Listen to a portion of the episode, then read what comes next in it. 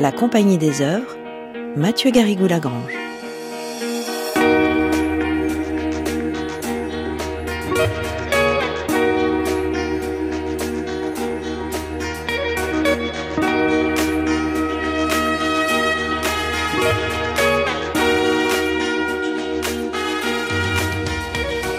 Bonjour à toutes et bonjour à tous. Dernier moment de cette grande traversée autour de l'espionnage et de la littérature. Le roman d'espionnage qui est traditionnellement considéré comme un sous-genre du roman policier, bien souvent britannique d'ailleurs, et dont les grands maîtres sont Graham Greene et John Le Carré, deux écrivains qui ont structuré notre semaine.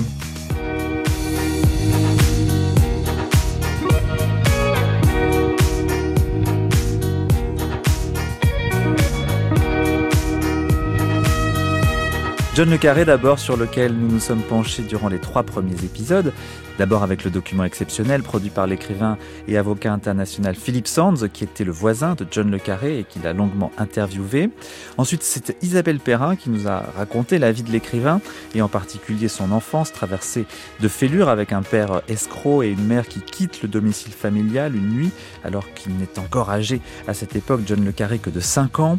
Dans l'épisode 3, c'est Dorothée Huchet qui a analysé l'œuvre de Le Carré sous le prisme de la paranoïa et du complotisme à l'heure de la fin des grands récits structurants, qu'ils soient politiques comme religieux. Et enfin, nous avons bifurqué vers une autre figure de la littérature d'espionnage, Graham Greene, l'auteur de La puissance et la gloire et de Notre agent à la Havane, qui a été euh, l'une des inspirations de Le Carré. Nous étions pour ce faire en compagnie de François Galix au cours du quatrième épisode. Et aujourd'hui?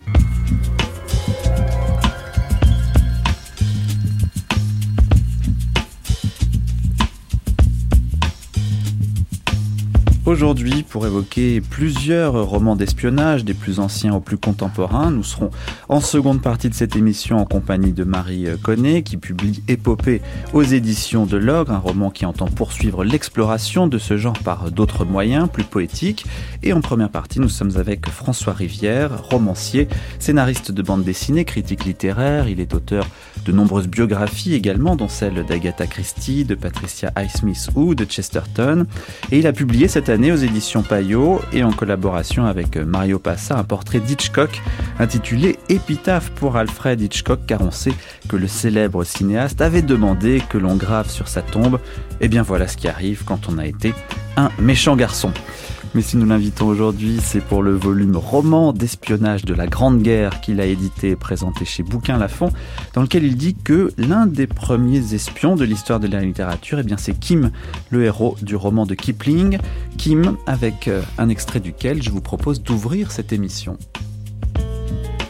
Qui as-tu adoré là-dedans? Demanda Kim d'un ton affable en s'accroupissant à l'ombre aux côtés du lama. Je n'ai adoré personne, enfant. Je me suis incliné seulement devant l'excellente loi. Kim accepta sans sourciller cette nouvelle divinité. Il en connaissait déjà quelques douzaines d'autres. Et qu'est-ce que tu fais? Je m'en dis. Je me rappelle à présent qu'il y a longtemps que je n'ai mangé ou bu. Quelles sont les habitudes en fait de charité dans cette ville? La demande-t-on en silence, comme nous faisons nous autres du Tibet, ou bien à voix haute. Qui dit en silence meurt de faim en silence, dit Kim en citant un proverbe indigène.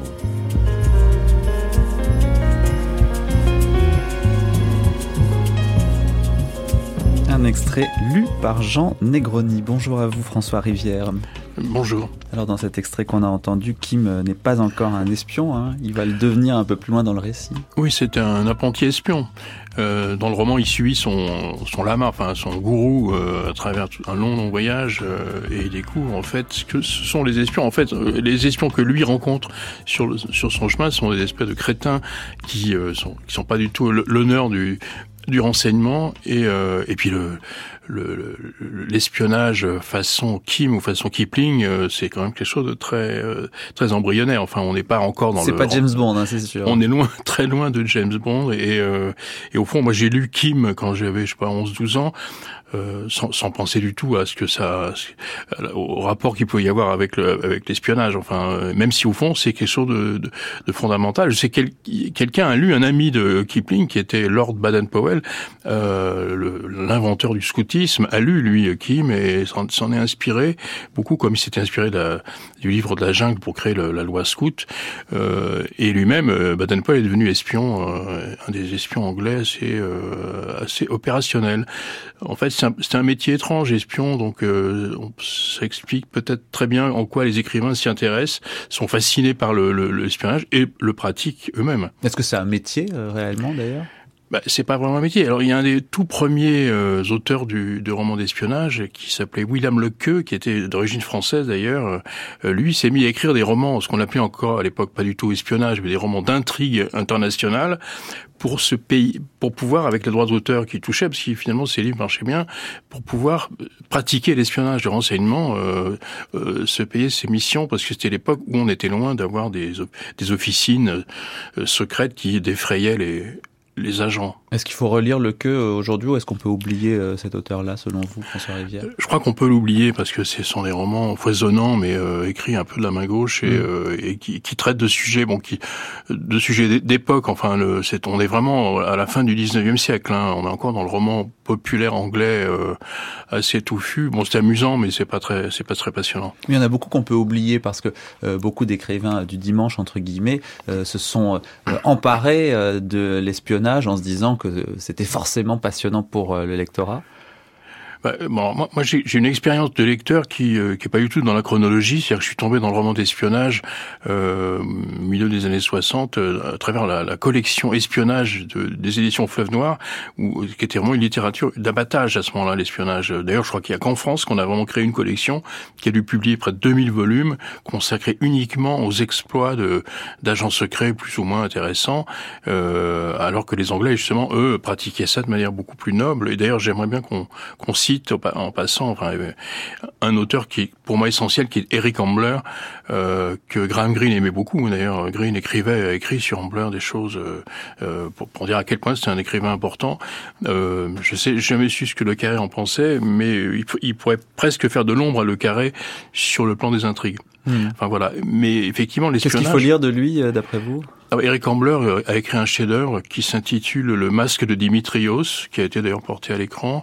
Euh, il a écrit un certain nombre de livres, L'affaire d'Etchef, euh, N'envoyez plus de roses et qui ont tous été édités, enfin ou réédités euh, dans les années 70, à la fin des années 70 mais qui sont encore plus ou moins disponibles. Malheureusement, je crois que c'est un, auteur qui, euh, qui est un peu disparu, qui, euh, alors que Alfred Hitchcock l'adorait. Euh, il a même écrit une très belle préface à un, un recueil de romans de d'Ambler, mais en France, qui a jamais, qui a pas été, qui a pas eu le succès qu'il aurait pu avoir. Mhm. Pour revenir un petit peu à, à Kim, ça apparaît en 1901, hein, ce roman de Kipling. Est-ce que tout de même on peut considérer qu'on a là l'une des sources du roman d'espionnage ou est-ce que ça n'a vraiment rien à voir Et il se fait que Kim est un espion, mais ça n'est pas du tout euh, un roman qu'on peut classer euh, dans le genre de l'espionnage.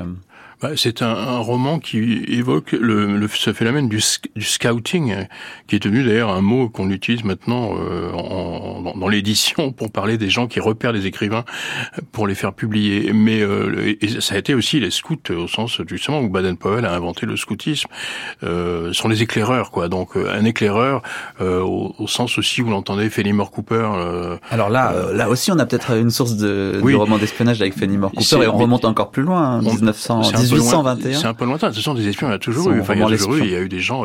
Beaumarchais était, faisait de l'espionnage. Hein. Euh, euh, dans l'Antiquité, il y avait, il y a eu de célèbres espions dont j'ai oublié les noms. Euh, dans l'Iliade, il est question oui, d'espions. Oui, oui, non, non, mais c'est justement c'est quelque chose de très très ample. Euh, donc on a un peu de mal à attraper, euh, à attraper ça. Et, euh, et c'est vraiment au XXe siècle, c'est vraiment à, à, partir de la guerre de 14 que ça se ça, ça, devient quelque chose euh, qui, au fond, se justifie d'une certaine manière avec des auteurs, notamment finalement des auteurs anglais, mais même des auteurs français. D'où votre anthologie, euh, roman d'espionnage de la Grande Guerre, chez euh, Bouquin Lafont. Alors qu'est-ce qui se passe Qu'est-ce qui se cristallise à ce moment-là, euh, durant la guerre de 14, pour euh, ce genre de la littérature d'espionnage, François Rivière? On, on, a deux, deux nations, enfin plus que plus de deux nations, puisqu'on est dans, au début d'une guerre euh, mondiale. Mais on est entre la, France et l'Allemagne déjà. Euh, déjà, il faut, on a des renseignements des deux côtés, mais les Anglais n'ont pas attendu, notamment d'ailleurs euh, ce qui est raconté dans un roman qui est justement lui un peu fondateur, qui est l'énigme des sables d'un auteur qui n'a écrit qu'un roman, donc euh, à part les amateurs du genre, on l'a un peu oublié, qui s'appelait un Anglais qui s'appelait Erskine Childers euh, et qui avait observé lui en tant que vraiment en tant que, lui-même, si je puis dire, en tant que navigateur en, naviguant le long des côtes euh, belges et puis après euh, hollandaises et allemandes, il avait aperçu, il avait vu des, des, manœuvres, des grandes manœuvres maritimes des Allemands et il avait imaginé tout ça dans les années 1890. Il avait déjà, alors qu'on en parlait bien sûr hein, d'une possible invasion de l'Angleterre par les Allemands euh, et puis d'une guerre, d'une grande guerre quoi. Euh, il avait mis ça un peu en forme, mais dès que la guerre est engagée, bon, les écrivains ils vont, enfin les, beaucoup de d'auteurs, ils vont leur contribution euh, à une forme de littérature qui est aussi une manière de propagande. Enfin, et, euh, D'ailleurs, euh, l'Angleterre, au plus haut niveau, va encourager des écrivains à s'investir dans le roman d'espionnage pour faire justement de la propagande anti-allemande. Oui, c'est-à-dire qu'il y a eu une, une, tentative un peu un peu pittoresque euh, consistant euh, à demander à des écrivains très connus, notamment Chesterton euh, et, et d'autres. Conan Doyle. Conan Doyle, oui, c'est ça, tous les écrivains, James Matthew Barry, l'auteur de Peter Pan, dont on peut se demander ce qu'il faisait là-dedans, mais c'est parce que tous ces gens étaient bien sûr des patriotes, et puis que dès le début de la guerre de 14, bon, l'hémorragie de la jeunesse anglaise a commencé. Ça a été absolument un massacre. Enfin, on le connaît, mais euh, les Anglais, les jeunes Anglais, les euh, dont le poète Rupert Brooke, ont, laissé leur vie pour pour la couronne et pour le pour la bonne cause, même si l'Angleterre n'était pas directement euh, en cause, elle. mais on a demandé effectivement à un groupe d'écrivains très connus de de, de, de, faire un travail de propagande, mais ça ça n'a pas tourné à grand chose dans la mesure où justement c'était plus un, il y avait un problème de stratégie fallait plus être vraiment opérationnel. Euh, mais, mais certains écrivains ont fait de l'espionnage, euh, notamment Somerset Maugham, mm. qui, euh, qui dont on connaît les, les, les missions à travers un, un personnage qu'il a inventé et mis en scène dans une série de, de nouvelles, Ashendon d'ailleurs, qui est le nom qu'il lui utilise tout le temps dans ses dans ses fictions pour se décrire, enfin pour se mettre en scène.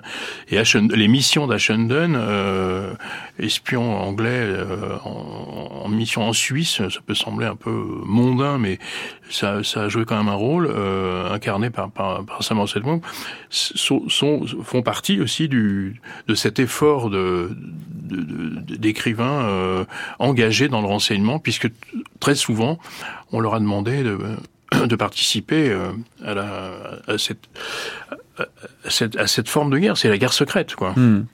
Alors il faut parler un petit peu de euh, Oppenheim. C'est d'ailleurs avec lui que vous ouvrez votre anthologie. On en parle juste après une lecture d'un extrait de son roman célèbre L'imposteur.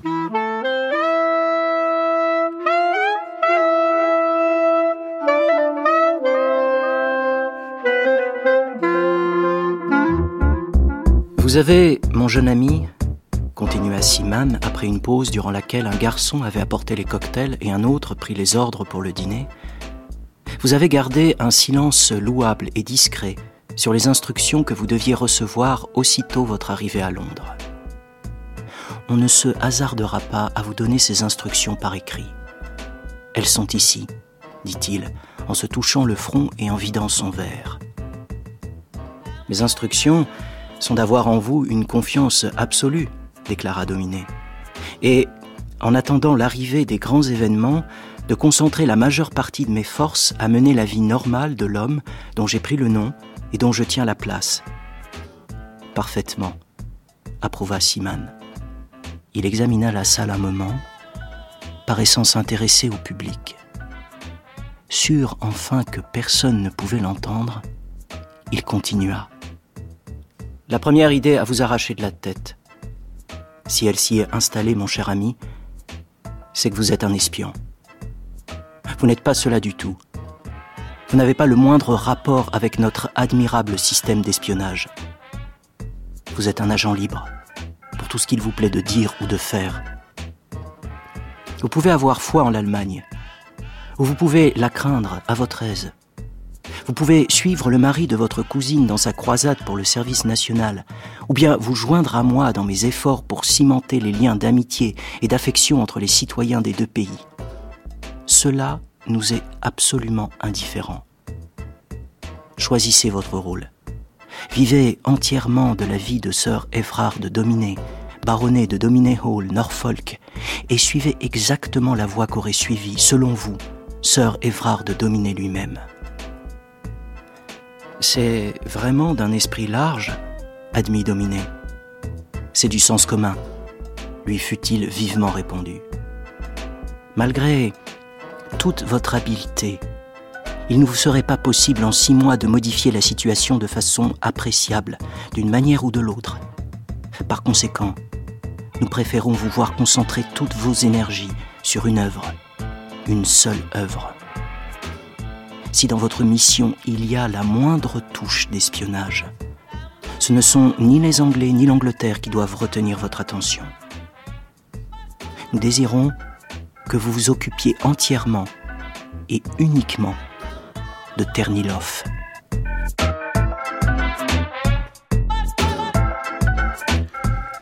Voilà pour cette euh, lecture par euh, Pierre-Marie Baudouin. Qu'est-ce que vous en retenez alors de cet extrait François Rivière?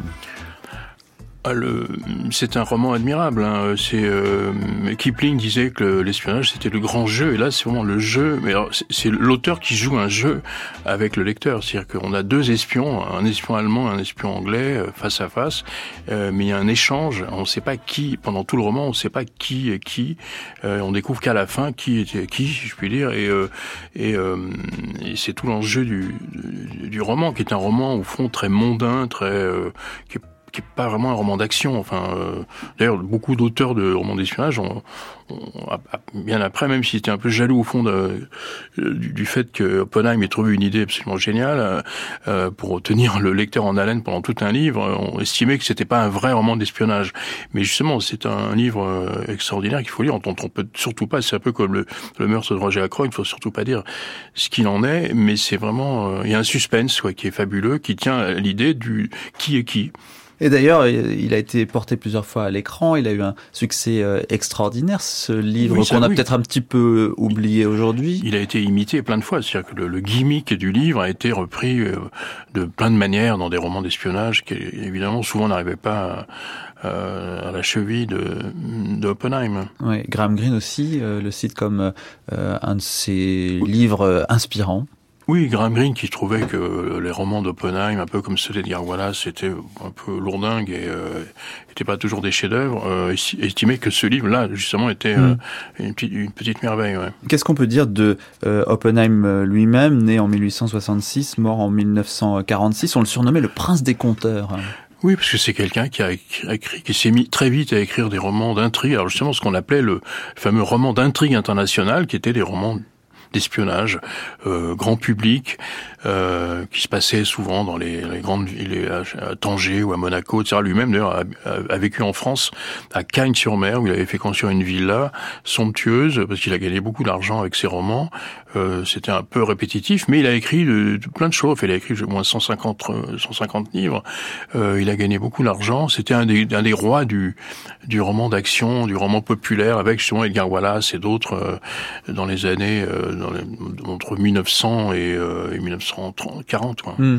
Alors François Rivière, on a l'impression que tout ça, ça se passe quand même surtout dans le monde anglo-saxon et que c'est eux qui ont euh, réussi finalement le mieux dans le genre du roman d'espionnage. Est-ce que c'est vrai ça pour vous?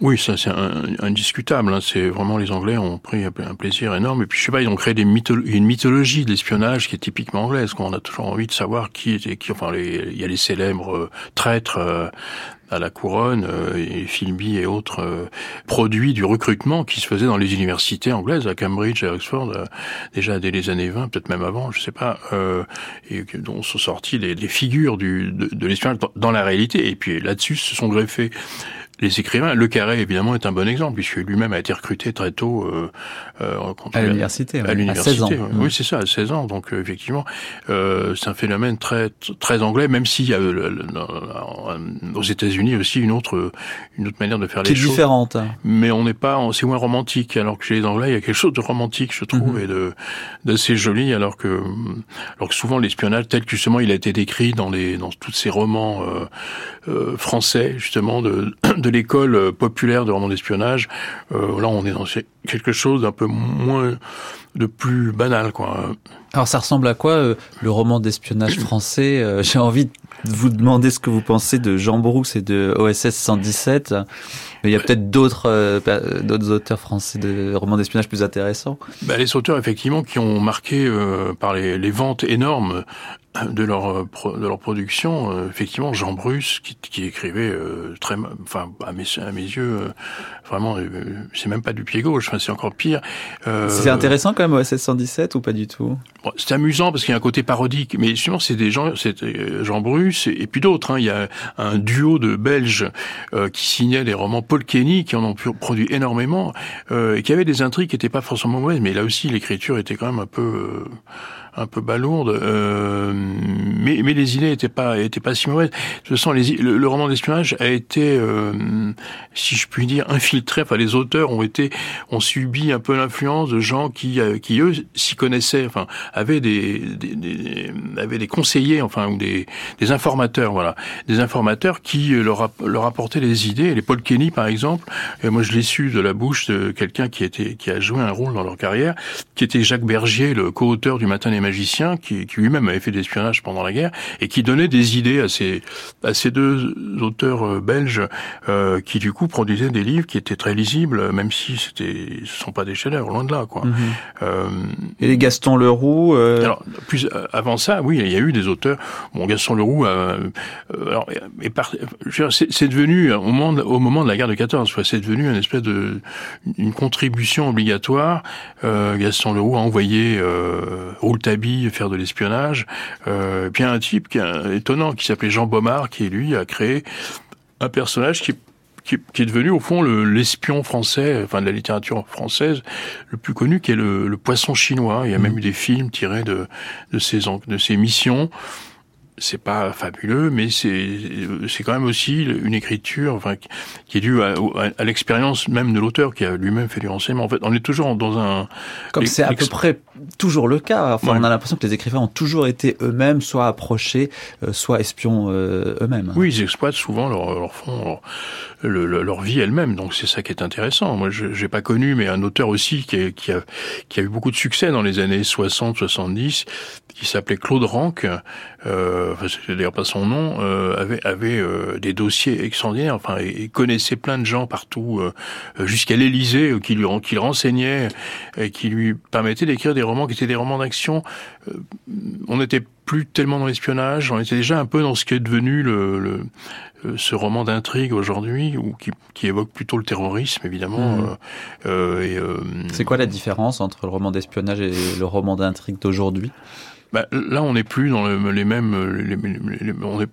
c'est l'après-guerre froide.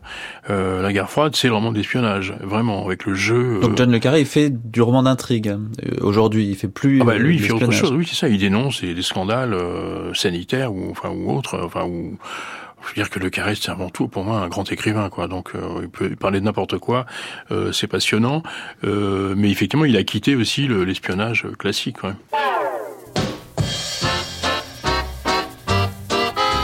She's a red-headed atom bomb baby, a fortified blockbusting gal.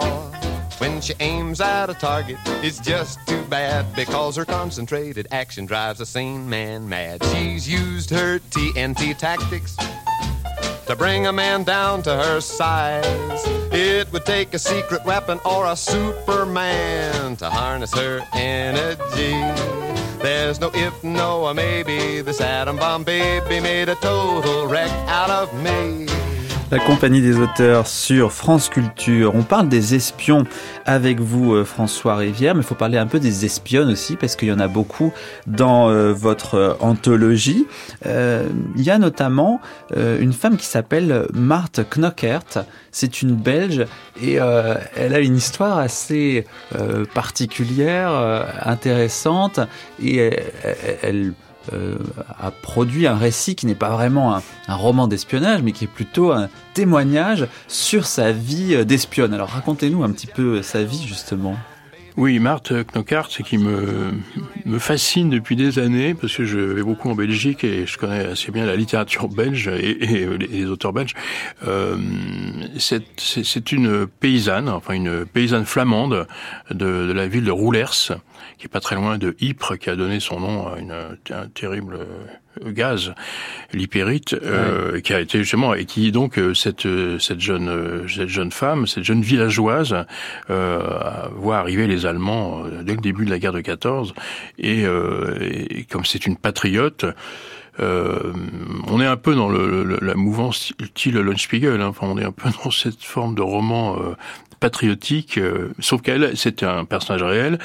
Elle décide de d'aider les, les, Anglais, puisqu'on est aussi dans la, le territoire où où tout se passe, enfin où il y a les, Allemands qui sont arrivés, qui occupent euh, le terrain, et puis les Anglais qui sont pas loin, les Français. Enfin bon, elle est, elle est un peu à l'épicentre de ce de la, de la Grande Guerre, et donc euh, comme elle est très débrouillarde, elle commence à faire des choses, à faire des, à remplir modestement des, des missions de renseignement, mais elle est un peu euh, inquiétée par les Allemands qui vont savoir un peu ce qu'elle ce qu'elle fabrique, et euh, elle passe, elle, elle fait, elle a faim de passer à l'ennemi, c'est-à-dire de, de collaborer avec les Allemands, c'est-à-dire qu'elle, elle, leur, elle, leur, dit des choses, alors je sais pas exactement quoi, parce qu'elle l'a jamais raconté de manière très claire, mais elle, elle accomplit des missions dans les deux sens, c'est-à-dire qu'elle devient espion double, hmm. euh, ce qui est assez étonnant. Euh, mais tout de même euh, en favorisant euh, l'Angleterre. Elle, est avant tout belge, patriote, et, et, elle veut favoriser les Anglais, enfin c'est clair, et ça, ça, sera le cas pendant toute la guerre, même si à un moment elle est réellement euh, pris la main dans le sac par les Allemands qui vont la condamner à mort. Mm. Euh, et puis elle sera, elle sera plus à la fin de la guerre. Elle sera même décorée par les Allemands et par les Anglais. Enfin, et par les Français aussi. Et par les Français. c'est un personnage extraordinaire. Bon, elle s'est débrouillée très bien.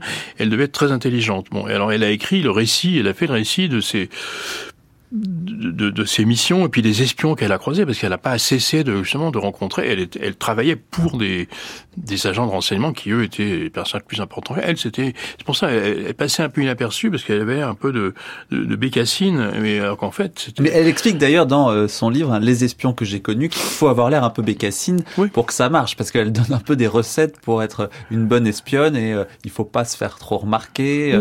Euh, en fait, elle a même une approche euh, qui est presque pratique hein, qu'elle dévoile dans son livre. Oui, elle a inventé ou réinventé une manière de faire dans ces moments-là où effectivement des gens très simples, enfin apparemment très simples, euh, les gens modestes, euh, les gens des classes laborieuses, comme dirait un président de la République, euh, qui se mettent au, service de leur pays et puis accomplissent des, des choses extraordinaires. Et elle, c'est le cas. Mais alors, non seulement elle a raconté ses missions, mais elle a écrit des romans.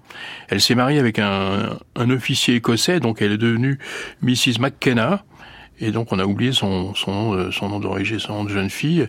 Et sous le nom de Marthe McKenna, elle est devenue auteur de quelques romans d'espionnage qui sont pas des chefs-d'œuvre, mais qui et qui sont en fait beaucoup moins intéressants que que le récit qu'elle a fait de ses exploits euh, d'espionne. Ouais. La place des femmes, de manière plus générale, alors soit en tant que personnage, soit en tant qu'autrice, il y en a quand même un certain nombre. Hein.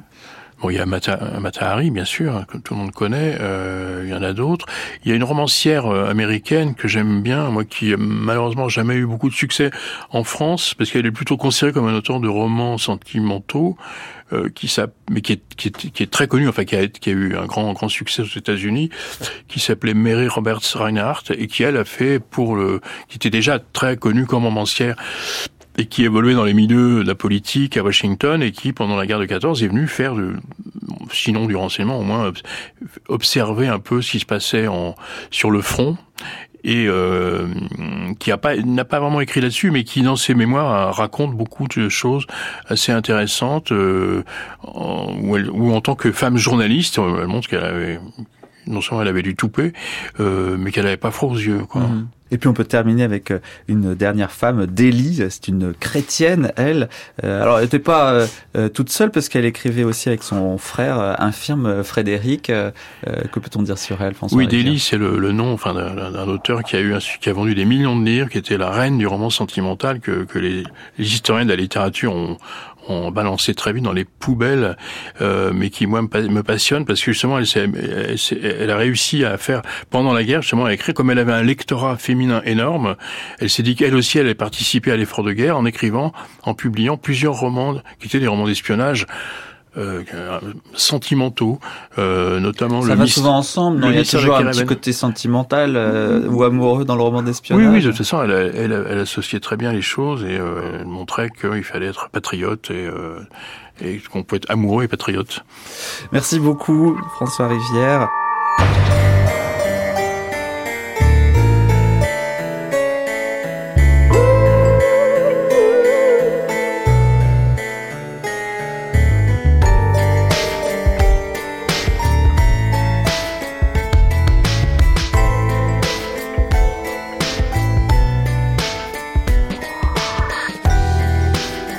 C'est la compagnie des auteurs que vous écoutez sur France Culture. Au dernier moment de notre série consacrée aux espions. Elle a commencé avec euh, John Le Carré, on a fait ensuite un détour par Graham Greene, nous sommes ensuite revenus avec euh, François Rivière en début de cette émission sur les sources du roman d'espionnage. Et on termine par la création euh, contemporaine, le renouvellement du genre avec Marie Connet qui explore dans un livre qui vient donc de paraître aux éditions de l'Ogre sous le titre Épopée ce que la poésie fait au polar. Et au roman d'espionnage.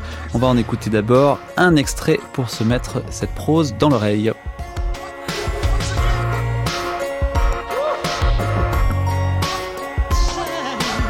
Le corps est allongé sur le côté. Boulevard de la Villette. Une jeune femme, cheveux roux, incoiffable, c'est pas le vent qui est cause, il n'y a pas de vent. Le mois d'hiver commence sous le soleil, il doit faire 18 degrés sur la place. Regarde le corps. Elle a appelé ses collègues, a éloigné les passants.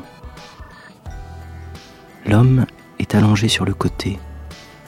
Le cou a été garrotté, une main est à terre, caressant le pavé, l'autre tordu sous la hanche, que personne n'approche ni ne touche. La jeune flic fait ce qu'il faut. C'était son jour de repos. Elle rejoignait la manif des prostituées chinoises. C'est un des premiers jours de soleil.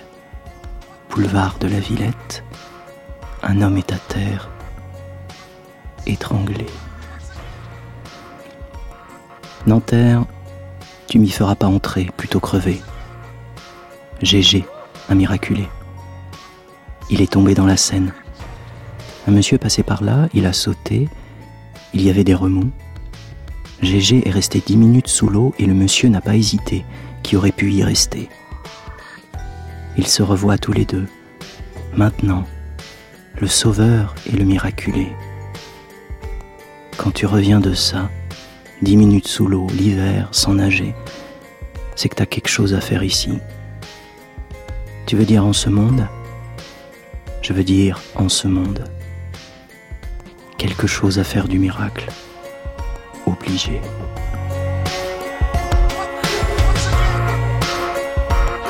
Bonjour Marie Connet. Avant de parler de votre roman en lui-même, j'aimerais d'abord vous interroger sur votre rapport à ce genre du récit d'espionnage, peut-être mm. euh, en tant que lectrice. Oui. Euh, quel, lequel est-il ce rapport? Euh, Alors, bah, moi, ça, m'intéressait beaucoup de, de, vous entendre tout à l'heure. Je vais lire Oppenheim et Eric Ambler, je vais m'empresser. Ah. Mais j'ai lu, euh, bon, j'ai lu John Le Carré, tout, et c'est tout, je pense. Alors, à part, sauf Conrad, évidemment, enfin, vous avez parlé. Et, et, évidemment, alors, si en effet la guerre froide, enfin, la Grande Guerre, deux mondes euh, qui s'opposent et, à, l'intérieur de ça, l'intrigue internationale tout autour. Il me semble que euh, les deux espions, enfin les premiers espions que je connais, c'est dans l'Iliade, en effet.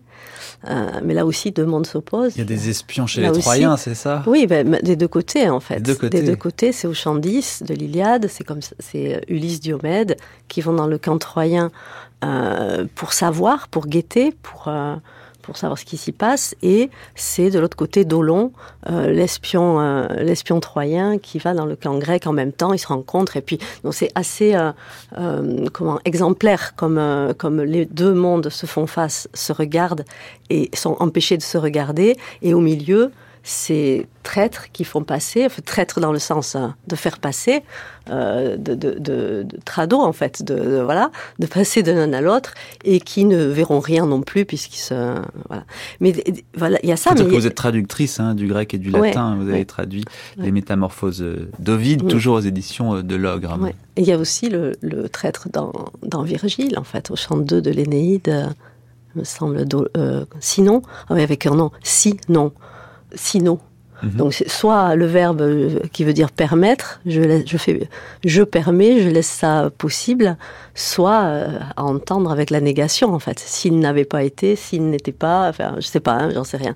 Mais n'empêche que ce traître-là vient se livrer, Strado se livrer, il vient se livrer euh, pour que les Troyens laissent entrer le cheval de Troie et euh, voilà, pour moi, c'était ces deux, ces deux premiers espions-là. Donc, vous nous dites que l'espionnage, il, est, euh, il a toujours été là, il a toujours été là dans la littérature, et on en a parlé finalement de manière euh, diverse au fur et à mesure des siècles. Et vous, vous avez voulu un petit peu poétiser, c'est mmh. le premier mot qui me vient, mais peut-être que c'est pas le mot que vous, vous auriez envie d'employer. En tout cas, renouveler un petit mmh. peu ce genre-là, même si votre livre, ça n'est pas tout à fait euh, que ça, et puis ça n'est pas que euh, de l'espionnage, euh, c'est aussi un peu du polar, et puis c'est aussi un peu complètement autre chose. Alors expliquez-nous un peu. J'essaye. si vous, vous y arrivez. Alors, si, on euh, part du principe que le roman d'espionnage, ou en tout cas que la représentation de l'espionnage, même euh, avec euh, côté parodique ou en jouant sur le code, on part quand même du principe qu'il y a deux mondes qui se font face et qu'entre ces deux mondes, ça va circuler. ce qui, moi, je crois m'intéresser, c'est que ces deux mondes-là sont enclos, enfin, par du grand, d'autres mondes, d'autres stratégies internationales complètement indéchiffrables. Et euh, on n'y voit rien. Mhm. Et, c'est, les, les, personnes qui vont tenter de donner à voir et, de faire voir euh, sont elles-mêmes euh, au jeu, prises au jeu de leur double, qui est qui, vous avez dit, mais je suis l'autre, mais si je suis l'autre, l'autre peut être encore autre, agent double, encore autre, agent triple, et c'est complètement vertigineux. Donc on est dans le brouillard euh, complet. Enfin, on est dans la métamorphose de, de, de ce que on est toujours à soi-même, et il me semblait que cette, que cette multiplicité, en fait, cette immensité à l'intérieur, c'est une sorte de fuite hors de la mort, mais en fait, c'est la, c'est mortifère. En mhm. réalité, au, bout du compte, c'est ce que vivent les. Même si c'est très drôle, même si c'est des escrocs, mais on joue tout le temps autour de la mort, en fait, et autour de l'abîme. Et alors, mais c'est pour revenir à l'épopée. Il me semblait donc mais c'est une intuition, hein, c'est rien d'étayé, ni de très recherché, ni rien. Il me semblait donc que, que autour des questions d'espionnage, et donc moi, j'avais des exemples plus contemporains, mais aussi des exemples antiques. Il me semblait donc que euh, ces espions-là se bagarraient pour pas mourir, ou pour mhm. mourir moins. Et euh, autant chez Virgile que chez Homère, euh, la, scène de la descente aux enfers au milieu des livres et des épopées, elle est, euh, on la trouve en fait. Et donc dans Épopée, qui est un roman d'espionnage, j'espère, enfin une sorte de roman d'espionnage, il y a une, une scène de descente aux enfers. Alors on va voir si c'est un roman d'espionnage, peut-être en racontant un tout petit peu l'intrigue, même si c'est peut-être pas l'intrigue qui est le plus intéressant dans votre livre, c'est tout de même l'expérience, je crois, de la lecture euh, ligne à ligne. Ça se passe à Belleville. Il y a au moins deux crimes hein, euh, qui ont lieu dans ce quartier. Et puis il y est question de l'indépendance ouïghour qui donc enflamme les services secrets. Les deux hommes assassinés euh, sont étranglés par un lacet. Il se trouve qu'ils sont ouïghours ou en tous les cas on a trouvé dans leur poche des cartes d'un restaurant ouïghour dans le 11e arrondissement. Euh, c'est là où se niche l'idée du complot, euh, l'idée euh, de l'intrigue internationale qui fait le roman d'espionnage. Oui, alors d'installer l'indépendantisme ouïghour au tout début du, du roman à Belleville, enfin on est à Belleville, mais on va aller en province aussi, mais et oui, c'était dès le départ. Oui, parce qu'en réalité, c'est une fausse piste qui suit la. Euh, Il n'y a que des fausses pistes oui, dans votre roman. Oui, mais elle est même fausse à l'intérieur de la de la narration en fait, parce que. Euh, ils ont été lancés sur cette piste-là au nom euh, du, de la lutte contre le terrorisme. On est en 2015 et en réalité, bon voilà, donc ça sera des fausses pistes, souvent, oui. Mais on ne reste pas non plus avec les Ouïghours, puisqu'il y aura aussi euh, d'autres complots internationaux, notamment avec la Libye, le Congo. Enfin, oui, c'est vrai, c'est dès le début montrer que la crise n'est pas à un endroit, mais nous dépasse complètement. Et cette crise qui euh, nous dépasse, qui est peut-être une métaphore aussi euh, de l'être humain, vous la traduisez poétiquement. Alors là-dessus, poétiquement, je ne saurais pas dire, mais je sais comment j'ai travaillé. Euh, au tout début, quand il, me, fallait un corps mort au début. Donc ça c'est à Belleville, c'est la, la, policière qui s'appelle Zelda qui trouve ce, corps, c'est ce qu'on a lu, c'est ce qu'on a entendu. Mais j'écris ça en 2015 et euh, sans les attentats. Et tous les bruits euh, que fait le monde à ce moment-là, que ce soit la radio que j'écoute, que ce soit dans les journaux que je lis, ou que ce soit dans les conversations que j'entends et auxquelles je participe aussi, c'est très très présent. Et ça, alors à l'époque, et ni maintenant, je ne peux pas l'écrire. Je peux le saisir, je peux le noter, et ça, ça, on l'a entendu dans le texte qui a été lu tout à l'heure, ce sont des notations qui, euh, qui sont un peu en marge du mhm. texte. Vous les intégrez d'ailleurs graphiquement, voilà, euh, graphiquement d'une manière spéciale. Hein. Ouais. Alors peut-être que ça, ça donne quelque chose de l'ordre du, pas du poétique, mais de la rupture narrative en fait, donc, donc du poétique. Alors. On peut penser à Dos Passos par exemple. Euh, est-ce que c'est l'une de vos inspirations aussi? Pas trop, mais si, enfin j'adore, mais j'ai pas pensé consciemment en, en écrivant le livre. Ouais.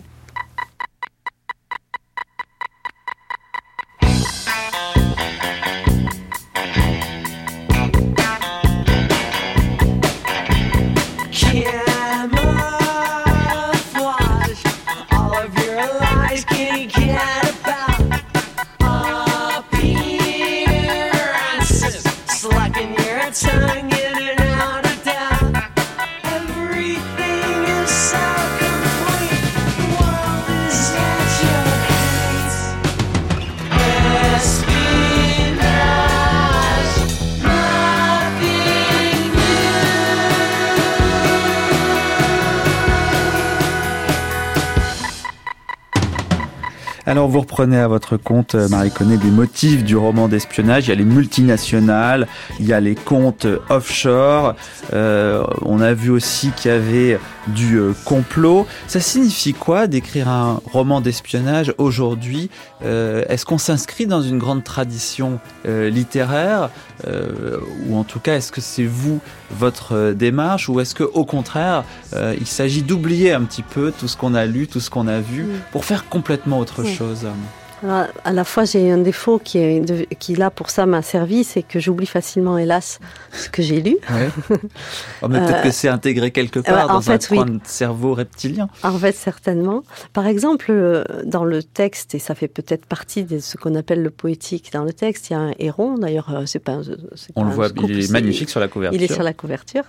Et le héron, euh, donc c'est un des personnages que moi j'aime bien dans le texte, qui est souvent accompagné de ce frémissement, elle de héron, et voir l'image aussi va avec le héron. Mais euh, le personnage qui se rend compte de ça, Zelda, euh, n'en prend pas conscience tout de suite. C'est comme si le héron était là avant qu'elle en ait, qu'elle ait conscience du héron. Elle va en avoir conscience au bout d'un moment. Et puis, euh, à la fin du texte, j'avais terminé. Et puis, je sais pas, c'est peut-être les éditeurs qui m'ont dit, mais qu'est-ce qu'il fait là, ce héron, en fait, pourquoi ou et, même moi, je me suis, je savais pas. Je savais pas pourquoi ce personnage qui s'appelle Fraser est accompagné d'un héron. Mhm. Et d'ailleurs, Fraser, qui est le nom euh, emprunté à un roman noir de David Goudis que j'adore. Bon, ça c'est parenthèse. Et, donc le héron, et je savais pas, et j'ai pas cherché à savoir plus que ça parce qu'après tout, euh, il était là. Et en relisant justement ce dont je parlais tout à l'heure, le chant de l'Iliade, au chant de l'Iliade, au tout début, quand Diomède et Ulysse vêtus de peau euh, de bête pour passer inaperçus entre le camp grec et le camp troyen, s'approchent des camps troyens. Héra, un signe de présage euh, positif, envoient un héron qu'ils ne voient pas, mais qu'ils entendent. Mhm. Ah ah, comme dirait euh, John Le Carré, hasard et coïncidence. Ça, François. Rivière, qu'est-ce que ça vous euh, évoque, euh, ce que dit ici euh, Marie euh, euh, le rapport à l'Antiquité et puis euh, cette manière ultra contemporaine de revisiter euh, des, des codes classiques qu'on a lus mais qu'on a oubliés? Bah, moi, ça me fait mieux, comprendre pourquoi Cocteau, euh, qui était un grand lecteur de romans d'espionnage et qui disait d'ailleurs qu'il il adorait les romans d'espionnage mais qu'il comprenait rien aux intrigues, pourquoi il s'est tant intéressé au mythe d'Orphée, par exemple Au fond, Orphée peut être un grand espion euh, dont on a ignoré la carrière. Trop longtemps, jusqu'à ce que Cocteau justement le mette en scène d'une manière euh, jusqu'au Testament d'Orphée, qui est un, un espèce d'imbroglio euh, inspiré en fait, je crois, plutôt par des romans de science-fiction, mais tout se, re- tout se recoupe. Oui, mais c'est super intéressant ce que vous dites parce qu'il est là, Orphée. Il Ah bah, Dans votre roman, oui, il Ouais. y a Orphée et, et Eurydice aussi. Ouais. Il est là sous la forme de ce personnage héron, là, Fraser, et, euh, et il, il va chercher Eurydice euh, aux enfers. Et pour moi, c'est le grand, grand espion. Et c'est drôle parce que c'est le grand poète aussi. Mais c'est ça, c'est le musicien, c'est celui dont les accords sont tellement mélodieux que les bêtes féroces euh, tombent sous son charme. Et ça, c'est aussi euh, l'espionnage, parce que euh, on est dans un monde très dur, le monde de l'espionnage, mais on est aussi euh, dans le monde des charmeurs de serpents, Ouais. d'une certaine façon. Et c'est peut-être là aussi que c'est intéressant de le voir traduit, euh, de le voir traduit en, en, en un texte qui, qui est un, un texte extrêmement travaillé sur le plan littéraire, Marie Connet. C'est un peu comme si ce monde, ce monde euh, euh, co- complexe en fait, presque indéchiffrable, dans lequel tentent de mettre de l'ordre ces gens qui essaient de voir et d'y voir clair, et qui n'y voient pas grand-chose, euh, comme si en effet on tourne autour euh, de cette porte des enfers dans laquelle euh, seul Orphée euh, va essayer de descendre. Marc Poré, Oui, on va pas trop en faire là-dessus, mais je pense que on peut en Non. faire un petit peu quand même. en, en anglais, le- le- l'escroc, ça se dit con man ou bien confidence man. Il y a un texte d'ailleurs superbe de Melville là-dessus. Hein, c'est pas l'homme à la confiance, mais c'est l'homme qui abuse de la confiance. Et, et je, je crois qu'on pourrait établir un rapport entre cette idée de, de confiance ou de créance. On pourrait dire que euh, la chose littéraire, eh bien, elle, elle, elle, elle, elle, ind- elle induit ou elle attend des, des lecteurs qu'on suspende une forme d'incrédulité. Hein, c'est la fameuse phrase de Coleridge sur la suspension volontaire de l'incrédulité. C'est comme ça que euh, la langue poétique s'impose, c'est parce que quelque chose se suspend. Et donc, quelque part, un escroc, ou quelque part un, espi- un, un- un- un espion, ou quelque part un écrivain, ils jouent tous et tous les trois sur la confiance. Et ça, je crois que c'est central. Donc entre le père de John Le Carré, John Le Carré lui-même et Marie Connet et son héron, il y a finalement pas tellement de différence. Même Euh, combat. Même combat, Même et, et c'est le combat. combat de l'imaginaire au fond. Oui, c'est le combat euh, du jeu avec la vérité. Parce qu'on on disait tout à l'heure, le, le carré, il, à un moment, il a cru que sa carrière euh, comme écrivain d'espion ou d'espionnage était finie parce qu'il y avait la chute du mur, il y avait la fin des idéologies. Bon, outre que euh, on voit réapparaître la guerre froide, hein, que la guerre froide n'a- jamais vraiment disparu, elle, elle revient. Mais indépendamment même de ces aspects idéologiques et politiques, il y a toujours, hein, et ça c'est le l'invariant, c'est le permanent, c'est il y a toujours ce jeu avec la duplicité, hein, avec euh, la, la, la, la croyance, le fait d'abuser. Les écrivains sont des abuseurs. Et des menteurs, mais des menteurs. C'est quand même le mensonge aussi. Hein. Oui. C'est très souvent le roman du mensonge.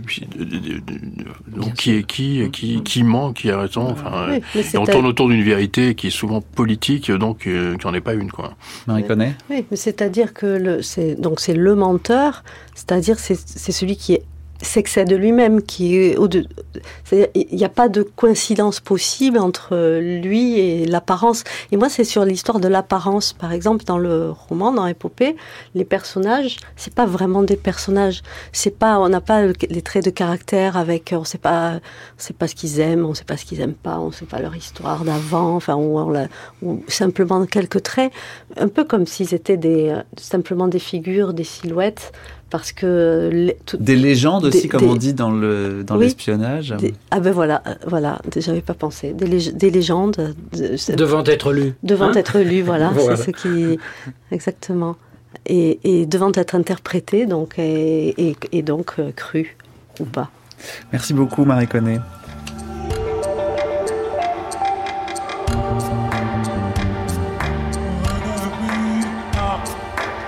Votre roman s'appelle donc Épopée. Il a paru cette année aux éditions de L'Ogre. L'Ogre où on trouve la plupart de vos ouvrages, comme par exemple votre traduction des Métamorphoses d'Ovide, publiée en 2007.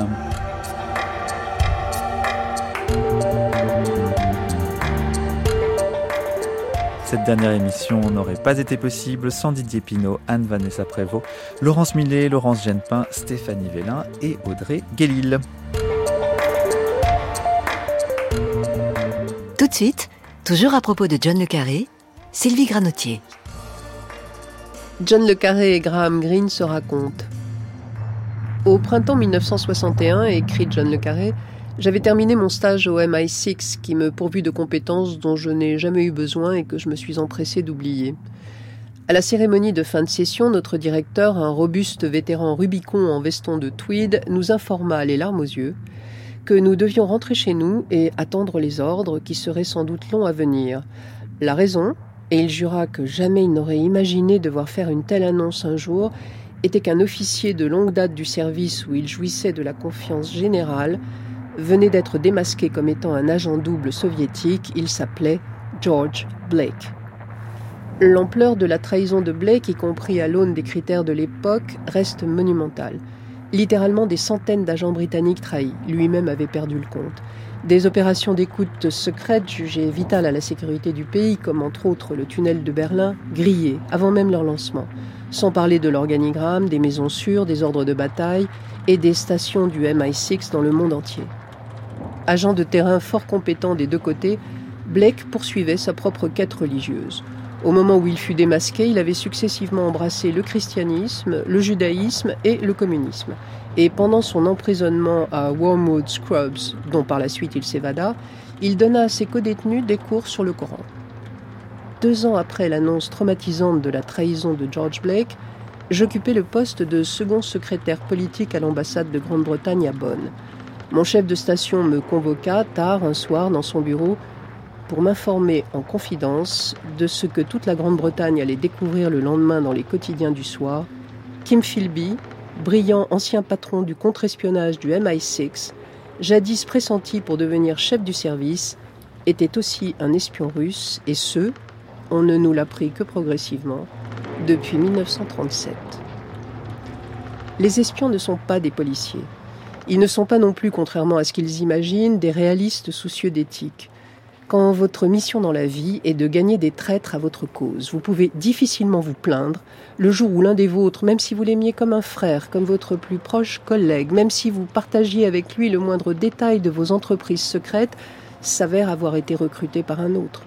C'est une leçon qui m'avait profondément affecté quand je commençais à écrire L'espion qui venait du froid. Et quand je m'attaquais ensuite à la taupe, c'est la trouble lanterne de Kim Philby qui éclaira mon chemin. L'espionnage et la littérature sont faits l'un pour l'autre. Il leur faut un regard prompt à déceler l'humaine transgression et les nombreuses voies de la trahison. Ceux d'entre nous qui ont été intronisés dans le monde du secret ne le quittent jamais vraiment. Si nous ne les partagions pas déjà avant d'y entrer, nous en adoptons les mœurs pour toujours. Il n'en est pas de meilleure preuve que Graham Greene, et le jeu du chat et de la souris dans lequel il dit s'être embarqué avec le FBI. Pendant toute la fin de sa vie, Graham Greene, romancier et ancien espion, fut persuadé qu'il figurait sur la liste noire du FBI recensant les sympathisants communistes subversifs. Il avait d'ailleurs tout lieu de le croire étant donné ses nombreux séjours en Union soviétique, sa notoire et indéfectible loyauté envers son ami et collègue espion Kim Philby et ses vains efforts pour conjuguer la cause catholique et la communiste. Quand le mur de Berlin fut érigé, Green se fit photographier du mauvais côté en affirmant Urbi et Orbi qu'il préférait être ici que là-bas. De fait, sa haine des États-Unis et sa peur des conséquences de ses prises de position gauchistes atteignirent une telle ampleur qu'il en vint à exiger que tous ses rendez-vous avec son éditeur américain aient lieu du côté canadien de la frontière. Vint un jour où il put enfin demander à consulter son dossier au FBI. Celui-ci ne comportait qu'une seule entrée. Il avait côtoyé Margot Fontaine, la danseuse étoile britannique aux opinions politiques changeantes, quand elle s'était battue pour la cause perdue de son époux paraplégique et volage, Roberto Arias. Je pense que ma période d'étudiant à Oxford, raconte Graham Greene, se passa dans un état d'ivresse permanent. Une petite affaire qui aurait pu se transformer en espionnage commença innocemment en 1924. J'avais lu un recueil de nouvelles intitulé Défaite de Geoffrey Moss sur les zones d'Allemagne occupées. Moss y décrivait la tentative des autorités françaises d'instaurer dans leur zone une sorte de république palatine entre la Moselle et le Rhin. Des criminels allemands avaient été ramenés de Marseille et d'autres ports, des souteneurs, des directeurs de bordel, des voleurs sortis de prisons françaises, pour soutenir les collaborateurs. Un ministre avait même été arrêté. Des troupes françaises retenaient la foule tandis qu'on massacrait des policiers allemands désarmés. Les cruautés dont je n'étais pas responsable étaient promptes à susciter mon indignation et l'envie de me frotter au danger me fit écrire à l'ambassade allemande pour leur proposer mes services de propagandiste. J'avais à ma disposition l'Oxford Outlook, le journal de l'université dont j'étais le rédacteur, ainsi que l'Oxford Chronicle, un journal local auquel je contribuais régulièrement par des poèmes d'amour à trois sous. Je n'imaginais pas qu'il réagirait aussi vite. Rentrant un soir dans ma chambre d'étudiant, je trouvais mon fauteuil occupé, mon unique bouteille de brandy presque vide, et un étranger gras et blond qui se leva et se présenta comte de Bernstorff. Il était premier secrétaire à l'ambassade d'Allemagne, aimait le luxe, les garçons et fréquentait l'Abyssinie, un club interlope de Sceaux. Personne n'aurait pu imaginer que sous ces replis de Grèce se cachait un héros qui dirigerait une filière d'exfiltration de juifs allemands vers la Suisse pendant la dernière année de la guerre et finirait exécuté à Dachau. À partir de là, mes journées se remplirent d'Allemands dont une ravissante comtesse de Bernstorff, la cousine du diplomate, qui oublia un gant parfumé dans ma chambre, lequel s'ajouta à mon harem adolescent d'objets inanimés, un jeune homme avec un nom compliqué qui se disait de noblesse plus ancienne que les Hohenzollern, et un mystérieux capitaine P, étroit et rabougri avec une cicatrice au visage, dont je ne me rappelle pas le nom, qui déboulait à intervalles irréguliers comme quelqu'un qui vient vérifier si l'eau bout dans la cuisine. Maintenant que j'ai travaillé dans les services secrets, je me dis que j'aurais dû reconnaître immédiatement un officier des services d'espionnage. Le jour vint où le comte de Bernstorff me tendit un paquet et me demanda de brûler l'enveloppe, que je gardais bien sûr en souvenir. Dedans, il y avait 25 billets d'une livre, plus cassés à l'époque, pour 15 jours de croisière sur le Rhin et la Moselle. Je partis avec mon ami Claude Cockburn, et comme nous rions aux éclats dans notre compartiment à l'idée de vacances gratuites et de la nature confiante des diplomates allemands, le capitaine P se glissa soudain sur la banquette en face, avec son visage de duelliste balafré. Notre rire s'interrompit brusquement, et nous fîmes mine d'être les observateurs avisés que nous étions supposés être. Aujourd'hui, j'aurais des scrupules sur la cause à servir, mais à cet âge-là, j'étais prêt à me faire mercenaire pour n'importe quelle cause du moment qu'elle m'offrait de l'aventure et un zeste de danger. Je suppose aussi que tout romancier a un point commun avec l'espion. Il observe, il écoute, il cherche des mobiles, analyse les caractères et, dans sa tentative de servir la littérature, il n'a aucun scrupule. En guise de mot d'adieu, a écrit John Le Carré, permettez-moi d'exprimer toute ma reconnaissance au MI5 pour une dette dont je ne saurais jamais assez m'acquitter.